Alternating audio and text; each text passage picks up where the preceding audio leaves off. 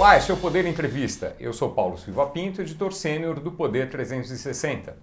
Vou entrevistar Carla Pinheiro, empresária e vice-presidente de Relações Institucionais do IBGM, o Instituto Brasileiro de Gemas e Metais Preciosos. Carla Pinheiro, formada em Engenharia Elétrica pela PUC do Rio, tem 53 anos. É diretora da Firjan, Federação das Indústrias do Estado. Também preside sindicatos e associações da área de joias. Carla Pinheiro, obrigado por ter aceitado o convite para essa entrevista.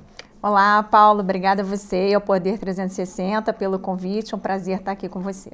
Agradeço também a todos os web espectadores que assistem a este programa. Essa entrevista está sendo gravada no estúdio do Poder 360 em Brasília, em 26 de julho de 2023. Para ficar sempre bem informado, inscreva-se no canal do Poder 360, ative as notificações e não perca nenhuma informação relevante.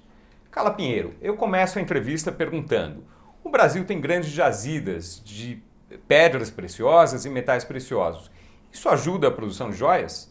Sim, claro. O Brasil ele tem uma, uma situação privilegiada naquilo que a gente pode falar de matéria-prima para a produção do setor de, de joias e gemas. A gente tem presente no nosso solo praticamente todas, todos os tipos de gemas preciosas, de pedras preciosas que a gente encontra ao redor do mundo, com algumas poucas exceções, a tanzanita, a safira, mas de resto a gente tem basicamente tudo. Então, isso, claro que facilita, né? A gente tem aí os designers fazendo grandes pesquisas, cada vez que aparece um novo material, uma pedra, um corte, um design diferenciado dessas próprias, dessas próprias gemas. A gente poderia ter uma situação muito melhor se a gente também estimulasse a lapidação brasileira. Né? Hoje, na verdade, a gente é um grande exportador de matéria-prima bruta e acaba reimportando essas, é, essa matéria-prima, mas ela serve muito para trabalho, pesquisa de design e dá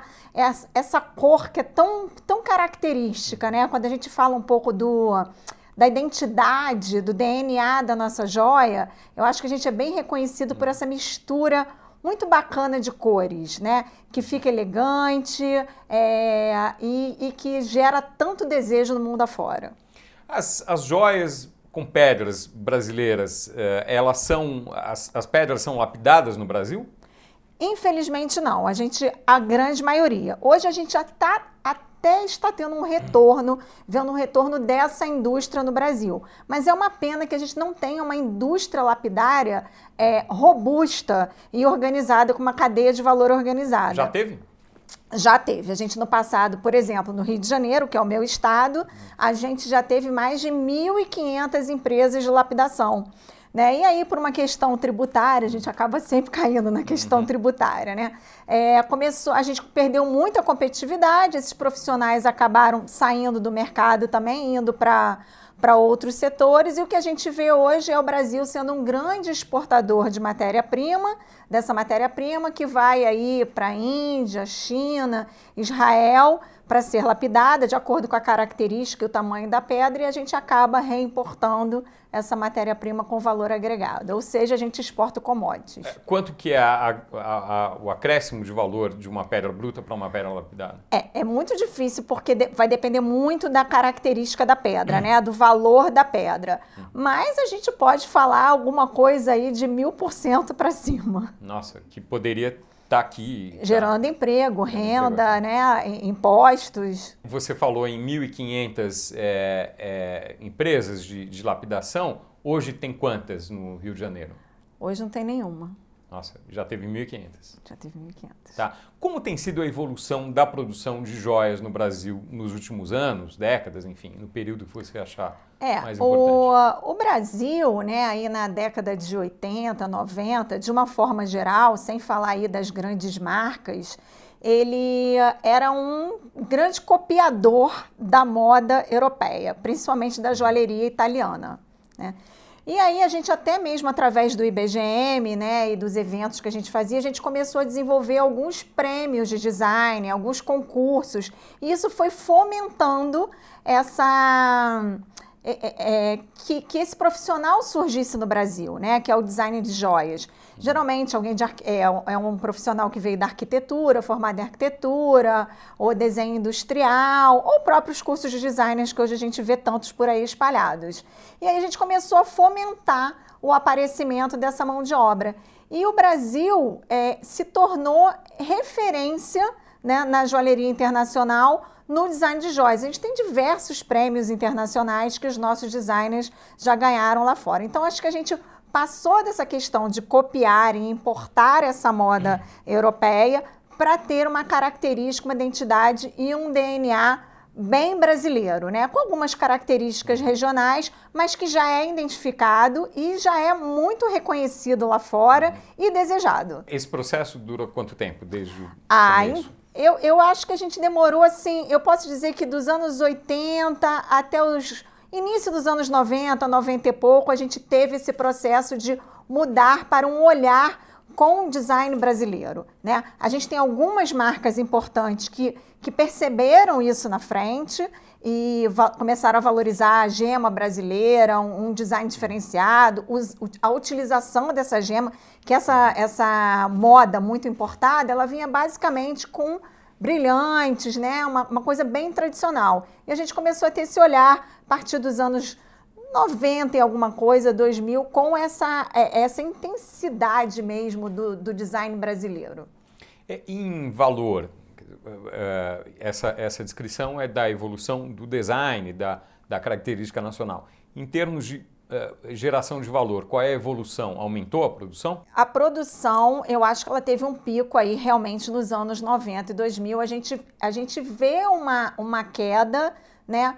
Eu acho que, como todo processo industrial brasileiro, a gente acompanhou um pouco essa desindustrialização. A gente tem polos muito importantes, né, que produzem bastante, mas a gente também teve um processo de, que acompanhou um pouco essa desindustrialização do começo dos anos 2000 e a gente está tendo uma recuperação sim.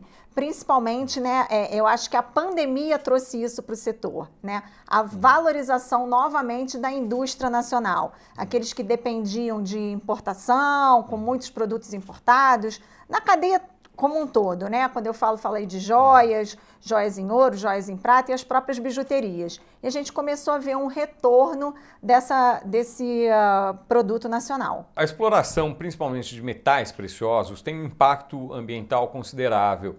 Uh, o que, que, o que, que pode ser feito para fiscalização? Primeiro, qual é o impacto disso na, na produção, na indústria? E o que pode ser feito para uh, para que a fiscalização garanta que não haja problemas em relação a isso?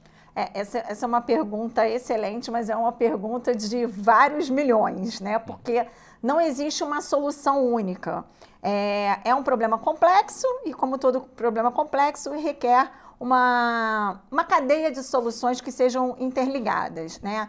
É, a mineração, ela é uma atividade que ela tem um potencial né, é, de risco ambiental grande, de todos os minérios que a gente pode falar aqui, mas ela é uma realidade. A mineração é uma realidade da nossa economia atual. Né? Aqui nesse prédio que a gente está, nessa cadeira, no nosso telefone celular, tudo tem minério. Tudo vem de mineração. Né? Então a gente tem aí os, os, minérios críticos hoje que são tão falados, né? Para a própria transição energética. E o, o, a mineração do ouro, ela segue essa mesma lógica. Então, o que, que a gente busca como setor produtivo é, exigir? A gente quer exigir que os órgãos reguladores façam o seu papel, o papel fiscalizador. Que aí, desde do garimpo mesmo, da mineração, do garimpo artesanal, dessa primeira exploração mineral, até a rastreabilidade desse, desse minério, que no nosso caso é o ouro, até ele chegar nas nossas indústrias. Então a gente quer que essa rastreabilidade seja cada vez mais transparente e tenha, seja, tenha credibilidade. Então o que, que a gente enxerga? A gente enxerga um papel fundamental, né? É, do poder público, né, da, da, Agência Nacional de Mineração, da própria Receita Federal. Então, a gente tem aí diversas ações que estão estão conversando entre elas, né? A gente tem aí o fim da presunção de boa fé, que era aquilo que dizia, né? Uhum. É, não, esse, esse, esse ouro que eu estou vendendo, ele é de origem lícita, rastreável, é, com to, com to, seguindo todos os protocolos. Então, bastava eu informar isso. Agora não é mais assim, o STF Agora não, não é mais assim. assim. E foi boa essa mudança? É, é ótima, né? A gente, tem, a gente tem pleitos pedindo essa mudança já que datam alguns anos. Assim como também a implementação da nota fiscal eletrônica. Você não consegue rastrear nada hoje sem ter nota fiscal eletrônica. Então, é, to, todas essas ações em conjunto, eles vão dar uma, uma, maior é, segurança para que o setor produtivo diga, não, a minha matéria-prima, ela tem origem. A origem dela é uma origem legal e certificada. A gente vem insistindo também muito né, na, na autorregulação das DTVMs, explicando aqui a DTVM, a distribuidora de título e valor mobiliário, por lei, o, mercado, o, o, sistema financeiro ele é o primeiro adquirente, né? Ele é o primeiro adquirente desse ouro que vem do, do garimpo. O produtor já não pode comprar direto do extrator de ouro. Não, não. Essa, é, isso aí a gente tem que, que desconstruir, né? Porque muitas vezes quando se fala, nossa, o setor joalheiro ele, uh, ele tem ouro de origem ilícita né, na sua produção, não. O setor joalheiro está cumprindo a lei, ele precisa comprar da DTVM. E é da DTVM que ele compra, que é essa primeira adquirente, que até então é, assumia a presunção da boa-fé, não tinha nota fiscal eletrônica.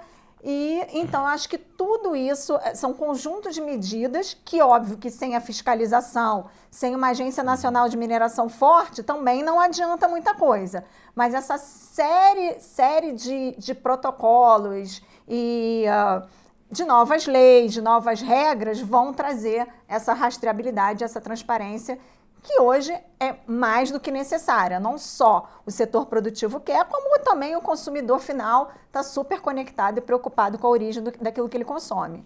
É possível saber hoje se determinada amostra de ouro veio de um garimpo ilegal? Essa informação tem que ser dada pela DTVM. Né? Então, é, não é o, o, setor produtivo ele diz o seguinte: eu comprei dessa DTVM, que hoje, inclusive, a gente já tem muitas delas colocando de onde veio aquele lote, qual é qual foi aquela área que não é área, é área indígena, não é terra protegida de proteção ambiental. Então hoje já tem as, as DTVMs que estão hoje no mercado, elas já têm aí um, uma área inteira de, de, de, regulação mesmo, de controle desses processos e desses transportes muito mais rígido do que a gente via alguns anos atrás. Isso, isso melhorou então nos últimos anos? Com certeza. E em quanto tempo é, eu, eu, esse é um movimento que já começa, já começou de uns cinco anos para cá. Agora, independentemente da declaração e da, e da análise da, da DTVM, é, é possível fazer uma análise do produto em si, química, física, para para determinar a origem? É, como eu falei, né? Então são, são é um problema tão complexo que a gente tem várias soluções. A gente já está falando com algumas empresas que utilizam um marcador químico, inclusive eles utilizam no ferro gusa, em algumas munições, uhum. alguns projetos para identificar a origem, né? Principalmente uhum. Se você precisar auditar aquele processo, né? Uhum. Na hora de uma crise, na hora de uma necessidade de uma auditoria. E a gente já está em contato com essa indústria e fazendo os testes já para ver se a gente consegue como é que se comporta esse marcador no pó do ouro? Porque a gente tem uma, uma coisa no nosso, no nosso subconsciente aí que a gente acha que o ouro vem em pepita, mas uma pepita é uma raridade, né? Geralmente o ouro que é garimpado, que é, que é minerado, que é explorado, ele é um pó. Então a gente está fazendo essa fazendo esses testes também e já em conversa com essas, com essas empresas. Além disso, a gente tem toda a questão do blockchain, né? Que quando você começa a rastreabilidade e você tem uma nota fiscal e você já começa a transicionar essa operação via blockchain, você consegue ter uma, é, uma rastreabilidade, repetindo aqui a palavra, você consegue auditar muito melhor esse processo. Mineração em áreas indígenas é uma coisa que se, se discute Seria, seria algo que seria bom ter mineração legalizada, obviamente, não ilegal. É, eu acho que a gente ainda precisa evoluir muito até chegar nesse ponto. Né? Então a gente precisa primeiro resolver o problema do garimpo ilegal, porque eu acho que a gente precisa separar os problemas. A gente tem a grande mineração, que exporta 100% da produção, então ela não fica para a indústria local, seja a indústria local qual for, de joia, de semicondutor, de qualquer aparelho, aparelho eletrônico, de qualquer coisa que exija o ouro, a, a grande mineradora não vende no, no, Brasil, não vende no nosso país, né? ela exporta. E aí você tem o garimpo, o garimpo legalizado, que é quem supre esse mercado. E você tem esse garimpo ilegal, que é o que a gente está combatendo. Né? E, então, a gente, antes da gente discutir é, a, a, a, exploração mineral em áreas indígenas, eu acho que a gente precisa primeiro ajeitar o cenário como ele está. Né? Acabar com o garimpo ilegal, aqui pode, aqui não pode, essa licença tem que ser dada, não tem que ser dada. Porque, novamente, né, os pedidos de licença ficam anos, às vezes, para serem apreciados. Então, é aquela coisa, digo não mais rápido. Pedido de garimpo legal. Isso. Né? Tá. É, os garimpos uh, legais, uh, se eu bem entendi, eles é que suprem a cadeia de, de produção de joias, não as grandes, as grandes mineradoras. Exatamente. É tá. É esse garimpo legal que vende para essa DTVM, que é a primeira adquirente do ouro, uhum. Que aí vende para o setor produtivo, que é, que, que é tudo estabelecido por lei, né? Aquilo, uhum. como você muito bem falou, a, uma indústria de joias, ela não pode, ou um varejista, uma marca qualquer, não pode ir comprar direto no garimpo. Qual é o problema do garimpo ilegal economicamente para a indústria de, de joias? Quer dizer, moralmente é fácil entender, mas economicamente em que isso prejudica a indústria de joias? Acaba que o garimpo ilegal ele vai abastecer, na, maior, na sua maior parte, uma indústria também ilegal. Você tem hum. aí uma cadeia do ilegal, que tem essa concorrência desleal muito forte com esse mercado que está formalizado, que está estabelecido, que cumpre as regras, que é, paga os seus impostos, que emprega, que gera emprego e renda, que garante o teor daqui, daquilo que você está comprando. Você está comprando uma joia, é, você sabe que ela tem 18 quilates, que tem 750% de ouro ali naquela, naquela joia que você está comprando, que a pedra é, é uma pedra verdadeira, não é uma pedra sintética. Então, acho que ele, ele, ele, ele prejudica o setor formal. É claro que quando se fala em mercado informal é impossível ter o, eh, saber o tamanho disso com precisão. Agora, é possível ter alguma estimativa do tamanho do mercado ilegal no Brasil? É, a gente segue muito o que a moda fala, porque isso você falou, né? Eu acho que qualquer, qualquer número acaba sendo um chute. E assim, o que a gente vê é uma, uma escalada muito grande do, da informalidade no nosso país. Mas a gente estima que 50% seja ilegal. Qual é o tamanho do mercado no Brasil hoje? Então, a gente hoje tem uma produção aí que a gente estima que gera em torno de 10 toneladas ano. 10 toneladas ano de, de joias. De joias em ouro. Joias em ouro. Isso. É, e se é, considerar joias com outros, é, outros componentes, é. É, ó, joias em ouro e pedras preciosas e pedras também. preciosas, Isso. tá, perfeito. Então o mercado ilegal é, é outro, é mais o, o mesmo tanto é. uh, ilegal, quer dizer, metade em cada lado. Uh, qual, quanto você diria que é o potencial, a expectativa de crescimento do mercado para os próximos anos? Eu acredito que, é, dependendo do texto da reforma tributária, né, quando a gente tiver ela finalizada, eu acho que é um grande estímulo para a indústria nacional, vai ser um grande estímulo para a indústria nacional como um todo.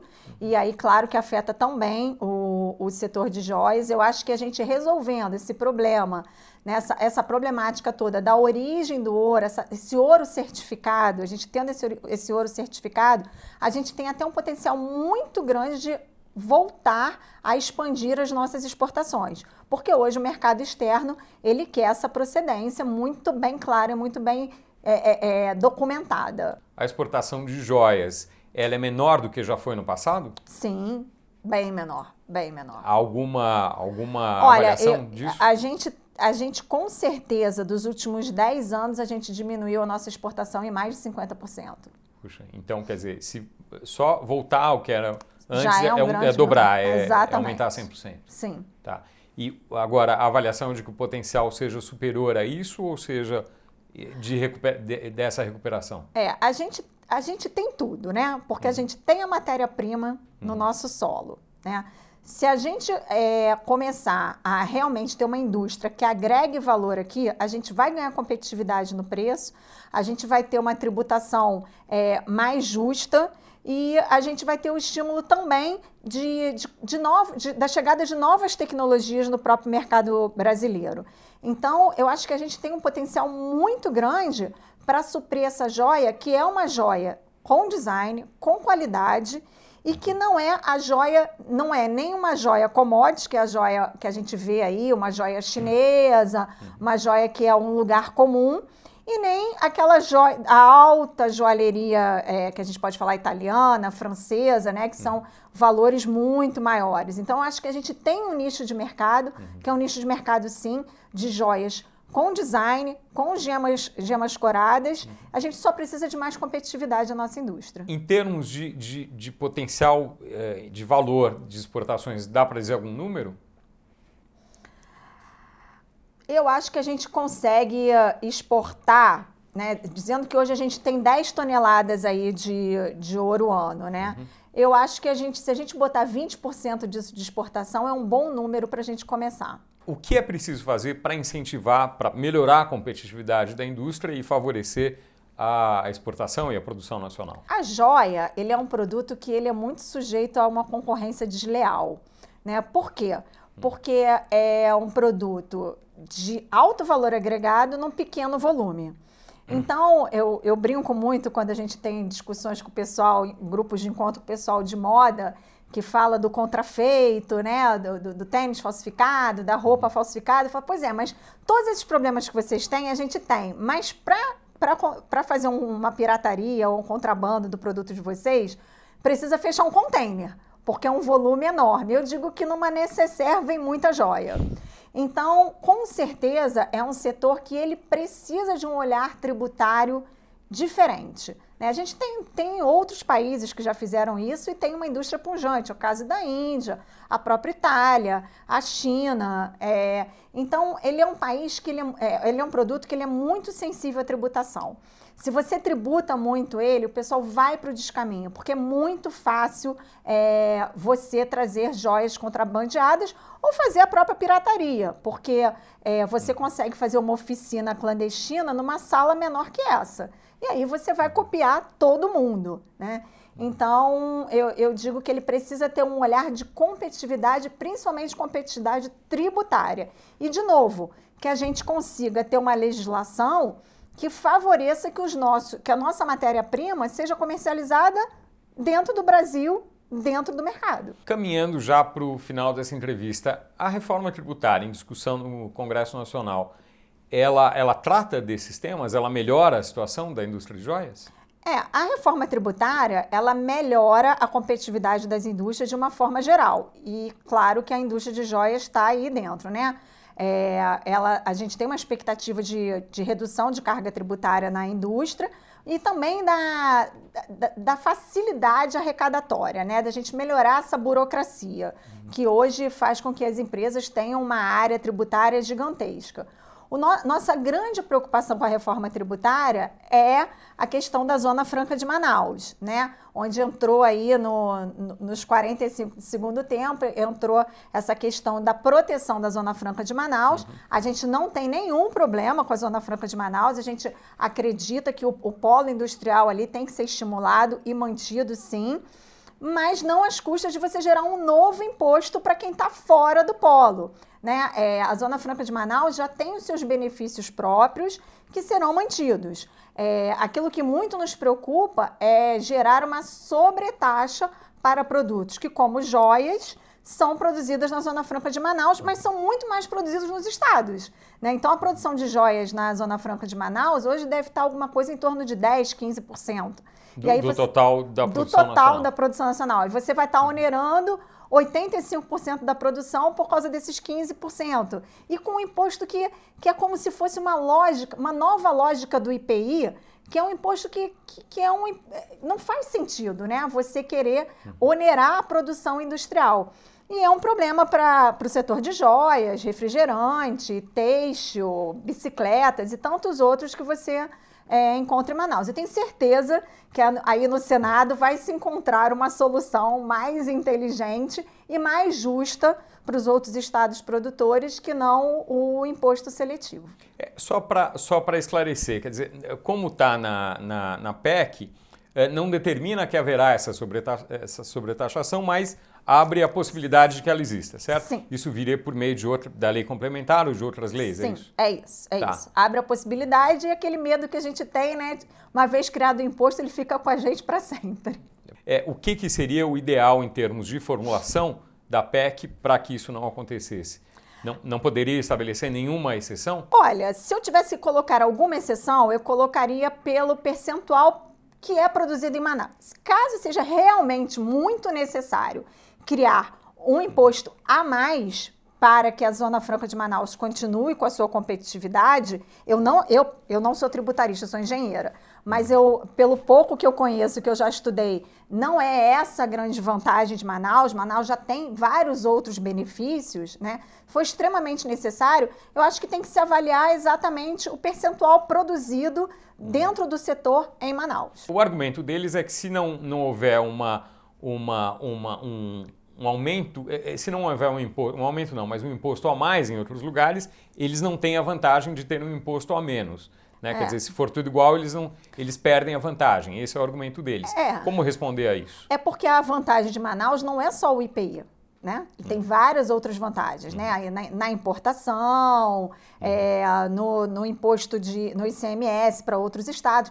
Manaus é beneficiado de outras formas, não é só o IPI. É, o ICMS não teria mais porque seria o, Sim, seria seria o IVA, nesse caso. É. Então, certo. assim, tem uma outra, tem, tem um outro pacote de benefícios que não é baseado no IPI. Até porque tem alguns produtos, por exemplo, que são fabricados em Manaus, que já não possuem IPI. Então, o uhum. IPI não é a grande vantagem. Né? Uhum. Então, esse imposto seletivo, ele tem um pouco da... Ele tem totalmente a lógica do IPI. Né? Uhum. Exatamente pelo fim do IPI, onde ele vai entrar junto com os impostos federais. Tem alguma outra a matéria tramitando no, no, Congresso que seja de interesse do setor de joias? Acho que basicamente a gente falou de, de todas elas, uhum. né? Aí a questão da nota fiscal eletrônica, a presunção da boa-fé, a uhum. reforma tributária, que a gente vai conseguir não ter o imposto seletivo para uhum. impulsionar a, nossa, a indústria nacional. Mas eu acredito que não. E é isso, a gente espera muito né, que. Uh, que as agências reguladoras do setor sejam fortalecidas, aí a exemplo da ANM, que a gente possa estar cada vez mais próximo da ANM, da Polícia Federal, da Receita, trabalhando em conjunto aí para uma para ter realmente um produto com a rastreabilidade total. O, o, o problema da ANM hoje qual é? O problema da ANM hoje é que ela está sem recursos, né? Uhum. Ela está com com é, pouca mão de obra, né, é, com pouco efetivo, então não está conseguindo fazer a fiscalização. Ela já não conseguia antes aí, é, antes da gente acabar com a presunção da boa-fé, de implementar a nota fiscal eletrônica.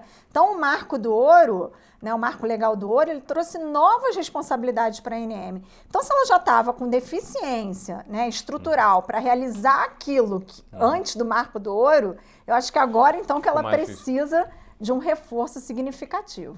É, a liberação de licenças também depende disso, né? Além sim, da fiscalização. Sim, certo. sim. Perfeito. É, há algum tema que a gente não tenha discutido que seja importante para o setor nessa entrevista? Eu acho que para finalizar, eu gostaria de falar um pouco, é, é, expandir um pouco a questão da concorrência desleal. Né? Uhum. Só citar alguns casos aqui para que fique, fique no radar.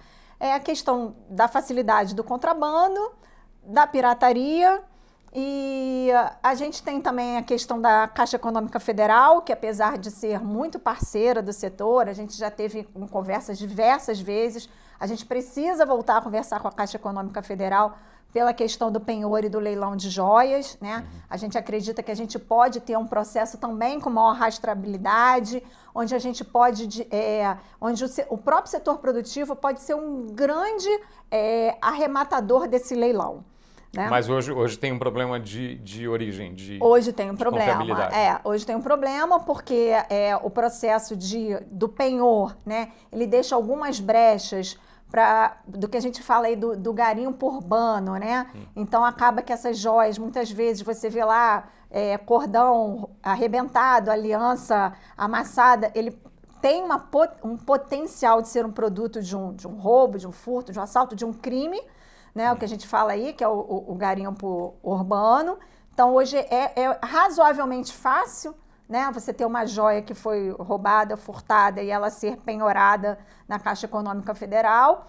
E depois o processo, aquele, essa joia, e geralmente essa joia que ela é um produto de um, de um crime, ninguém vai lá resgatar ela vai para leilão. Uhum. Então, essa joia do leilão que a gente tem interesse em conversar cada vez mais com a Caixa para que o setor produtivo arremate esse produto para que ele vire matéria-prima para o setor produtivo e não que ele volte novamente aí para o mercado de uma forma, por um descaminho. É, o que, que precisa mudar nisso? É, já é possível comprar hoje da Caixa? O que, que mudaria? É, o que muda é o processo é, de controle de quem arremata o leilão. Né? Capacidade financeira, a gente está é, o tempo todo com, nas regras do COAF, é, e a gente ter lotes que estimulem o setor produtivo a comprar e não uma, a, a, é, pessoas físicas. Há um ponto importante mencionado agora, que é o da segurança. Isso atrapalha o setor de joias? É, atrapalha porque as pessoas têm um receio de usar a joia, né? Mas eu digo que assim, a sensação de insegurança, ela é maior do que efetivamente o risco que você corre em andar na rua com um colar de ouro, com um anel, né? O produto principal de um roubo desse, geralmente, é o celular, né? A joia é muito... A gente tem um observatório de... Uh, é, de segurança uhum. né, do setor, onde a gente acompanha todos os sinistros relacionados a roubo e furto de joias. Uhum. E o, o, roubo de joias, ele é um roubo qualificado.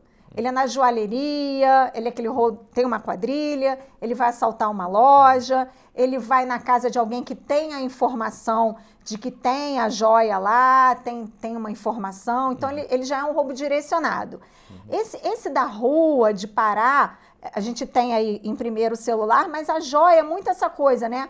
Ou de uh, quase que um atencione pickpocket, né? Uhum. Quase essa coisa de, de puxar o cordão, que, que tem sido cada vez mais comum nos grandes centros urbanos, ou aquela coisa, já que você está numa situação de um assalto, vai, tá, você está com a sua aliança, vai te pedir.